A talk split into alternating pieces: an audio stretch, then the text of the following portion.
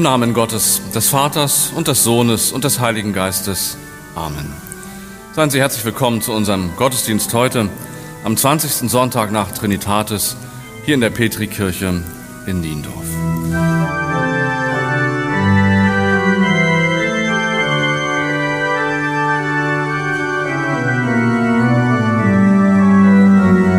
Gnade sei mit uns und Friede von Gott, unserem Vater und dem Herrn Jesus Christus.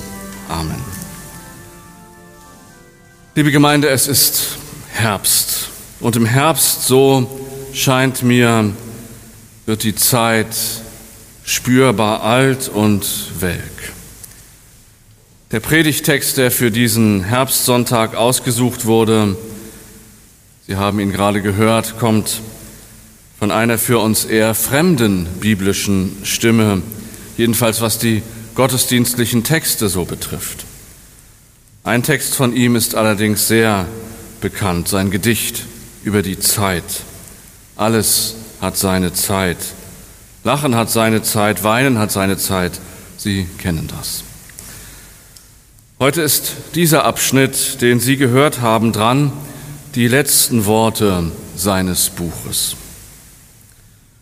Der Prediger Salomo sagt die Zeit an, scharf blickend, realistisch, ungeschönt.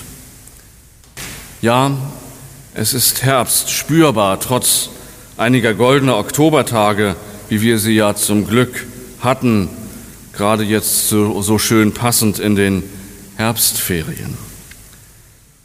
Doch nun bewölkt sich der Himmel, es wird grau und windig, und auch der Horizont wird enger. Wir wissen es, wir haben unser Leben nicht selbst in der Hand. Wir sind so ziemlich ohnmächtig, was das betrifft. Muss der Prediger uns daran erinnern? Das wissen wir doch ohnehin. Das wurde uns ja in der leider noch immer nicht überwundenen Pandemie vor Augen gestellt. Darum finde ich, klingt die Stimme die von so weit herkommt, so ehrlich. Der Prediger, so empfinde ich das, spricht uns aus der Seele, ehrlich und unbestechlich, aber doch nicht ohne Hoffnung. Er ist einer, der die Augen schärft für das Jetzt, einer, der mir auch die Freuden gönnt und mir das Glück nicht neidet und schlecht redet. Nicht so wie das sonst so an unser Ohr kommt in der Gegenwart, was einem das Leben manchmal madig macht, die Freude nimmt, oft wird schlecht oder abfällig geredet. Da ist dann der Morgenglanz schnell vergessen und weicht einem Grauschleier. Natürlich die Krise, diese mehr als anderthalbjährige Pandemie, führte uns allen drastischer denn je vor Augen, wie windhauchhaft alles ist, was wir errichten und erzielen. Wie schnell kann mein Leben einen Knacks bekommen? Wie wenig Bestand haben meine Ideen und Pläne, denen ich selbst beinahe Ewigkeitswert zumesse?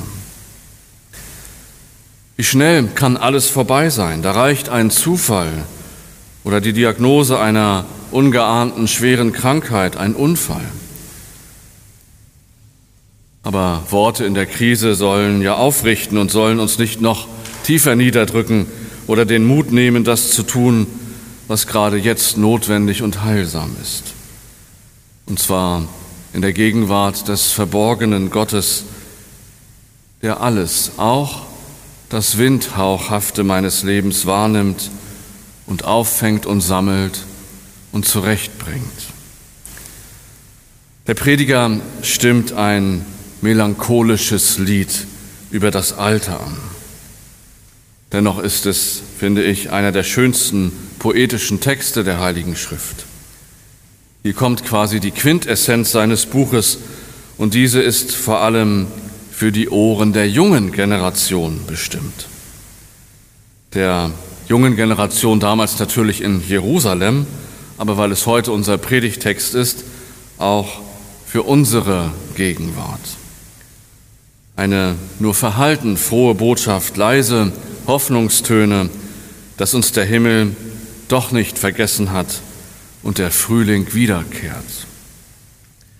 Ja, wir gehen auf den Tod zu und doch ist alles, was geschieht, von Gott umgeben. Gottes Nähe ist kein Windhauch und seine Verheißung nichts flüchtig dahergesagtes. Gott weist uns, die wir hier und jetzt existieren, den Raum und die Zeit zu, in der wir unsere einmalige Existenz und Bestimmung leben. Und es stimmt ja auch, alles hat seine Zeit und seinen Raum. Zeit, in dem wir uns das Glück wünschen und es dann, wenn es gekommen zu sein scheint, ja nie festhalten können. Zeit, in der wir auch die Macht des Zufalls erleiden. Doch es wird keine andere Zeit für uns geben als eben diese und keinen anderen Lebensraum als gerade den, in den er uns gesetzt und gesandt hat. Diese Lebenszeit ist die mir von Gott geschenkte Gelegenheit, in der er uns gnädig anschaut. Ich weiß es nicht, vielleicht wird uns eine Zeit zugemutet, in der Gott schweigsamer ist als zu anderen Zeiten und immer weniger zu verstehen ist, weil das Glaubensgebäude so alt und brüchig wirkt und unsere Hoffnung so schwach geworden ist. Unberechenbar und fremder wirkt Gott auf die, die heute nach ihm fragen, so will es mir scheinen. Wie tief verbirgt er sich? Wird er uns beistehen, wenn wir in so vielem in der Welt und auch in der Kirche neu anfangen müssen, nach dem Einschnitt dieser Monate und überhaupt im Angesicht der ökologischen und politischen Entwicklungen? Wer hilft uns, wieder Tritt zu fassen und Konsequenzen aus den vielen Desastern dieser Welt zu ziehen? Hat ein unberechenbarer Gott Freude am Verstecken und an Menschen, die ihn nicht mehr suchen oder vermissen? Wir leben ja in einer Epoche, in der pausenlos Neues produziert wird. Auf den Markt geworfene Neuheiten, die letztendlich doch nicht viel Neues unter der Sonne zeigen und die morgen schon veraltet sind. Ein Sprachschatz, in dem altvertraute Wörter verschwinden und neue Wörter kurzzeitig Konjunktur haben. Eine Zeit, in der wir uns vergnügen und das Schöne genießen, immer mit dem dunklen Schatten im Rücken, dass wir mitten im Leben stehen und doch vom Tod umfangen sind. Wie der Fisch, der vom Netz eines Tages gefangen wird. Womit verschaffen wir uns in dieser Lage Glücksgefühle? Mit welchen Glücksgefühlen und Erlebnissen vertreibe ich böse Gedanken und dunkle Vorahnungen? Der Prediger weiß, nicht in mir gibt es das Glück, denn wer bin ich, dass ich mein eigener Glücksgarant wäre? Ich bin kaum meines eigenen Glückes Schmied, nur zu einem kleinen, einem sehr kleinen Teil wohl. Der Gottesdienst heute will eine bewusste Hinkehr zum Geber allen Glücks sein. Ein Gottesdienst kann auch eine Rückkehr, Rückkehr sein zur Quelle und ein Eintauchen in die Mündung des Lebens. Er erinnert uns daran, dass wir alle auf dem Rückweg sind zum Haus meiner Ewigkeit. Diese Stunde, die wir mit dem verborgenen Gott teilen, ist ein großer Protest gegen diesen Tod, der alles auslöscht. Der biblische Text legt mir ein geistesgegenwärtiges Leben nahe. Denke an ihn, den Glücksgeber, rechtzeitig, bevor es zu spät ist. Denke an ihn in den Tagen deiner Jugend, sofern sie glücklich verlaufen ist. Es wird hier heute Morgen, nun ja, den meist Älteren hätte ich gedacht, aber ich sehe doch auch in viele jüngere Gesichter hier. Aber meistens sind die Gottesdienstbesucher ja mehrheitlich der mittleren oder letzten Lebensphase angehörig. Viele sind Senioren. Gebrechen und Einschränkungen melden sich, die schlechteren Tage häufen sich, glückliche Stunden werden dankbarer wahrgenommen und oft wird Lebenskraft aus dem Erzählen von Episoden aus früheren guten Jahren genommen. Uns steht nicht wie im Predigtext die wiederkehrende Natur im Frühling vor Augen, sondern eher der würdige Verfall der Natur jetzt im Herbst. Mit dem biblischen Text glaube ich, in jedem Alter, in jeder Jahreszeit ist das Glück möglich. Viel zu selten aber danke ich Gott für das Glück vieler Tage, die hinter mir liegen. In den Fokus auch des Gebets geraten die dunklen und bedrohlichen Ereignisse. Für die Glücklichen zu beten, dass sie die Sonnenseite des Lebens und Glückssträhnen nicht für zu selbstverständlich nehmen und gerade auch im Glück und nicht nur an den Grenzen und Bruchstellen das Tun Gottes wahrnehmen, wäre ja auch eine gute Idee. Oder einmal die Warum-Frage andersherum zu stellen, nicht nur im Angesicht von Unglücken. Warum habe ich eigentlich dieses oder jenes Glück gehabt im Leben? Warum ist eigentlich so vieles gut gegangen? Bin ich so oft bewahrt worden? Haben mich geliebte Menschen eben nicht verlassen, sondern sind bei mir geblieben? Ist das nicht ein großartiges Zeichen der Gegenwart und der Liebe Gottes? Viele Menschen, viele junge Menschen, so scheint es mir, leben ohne böse und ausdrückliche Absicht, als ob es Gott nicht gäbe. Wahrscheinlich nicht ihr, die ihr hier seid, aber ich denke, viele, mit denen ich so ins Gespräch komme, die nicht wissen, dass ich Pastor bin, bei denen höre ich davon nicht viel. Sie haben inmitten der Krise Verzicht geleistet und sich zutiefst solidarisch verhalten zu denen, die nicht mehr in der Blüte ihrer Jahre stehen und vom Tod bedroht sind. Sich auszutesten und sich des Lebens zu freuen, das ist ein Privileg der Jungen im Glanze ihres Glücks und ihrer Lebenskraft. Ihnen steht das Leben mit allen Entfaltungsmöglichkeiten noch weit offen.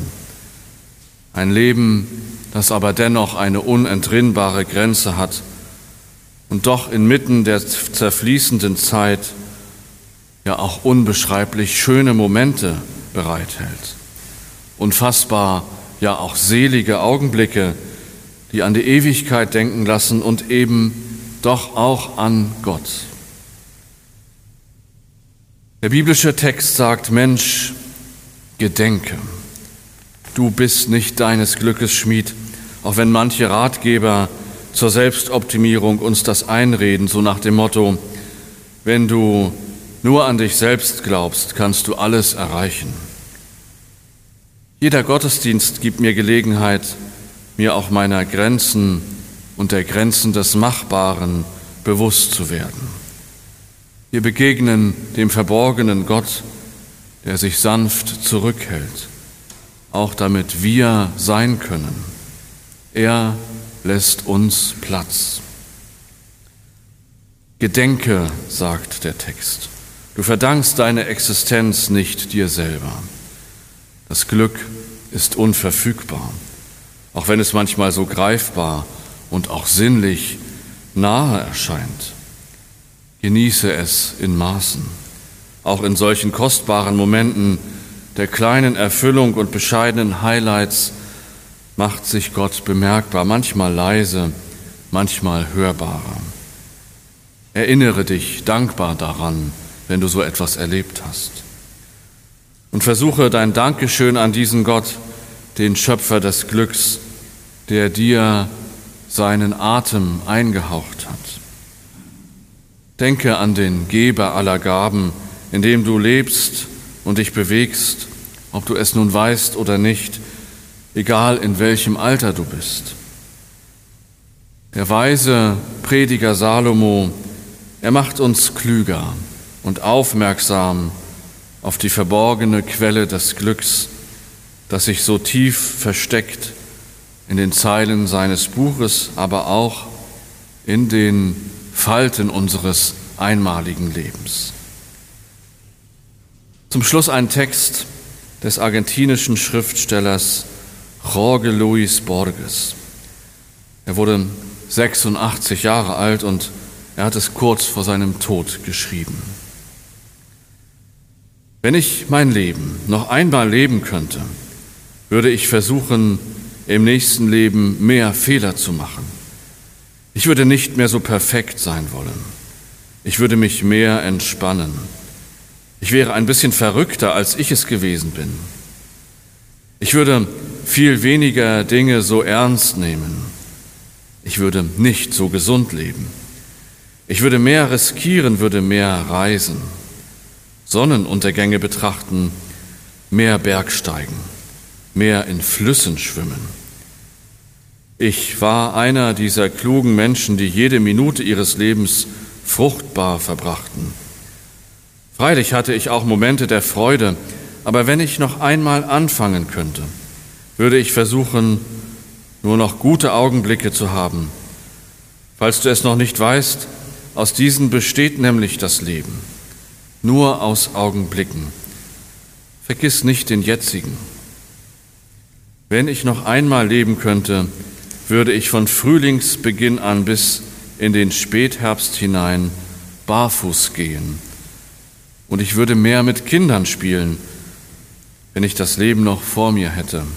Aber sehen Sie, ich bin 85 Jahre alt und ich weiß, dass ich bald sterben werde.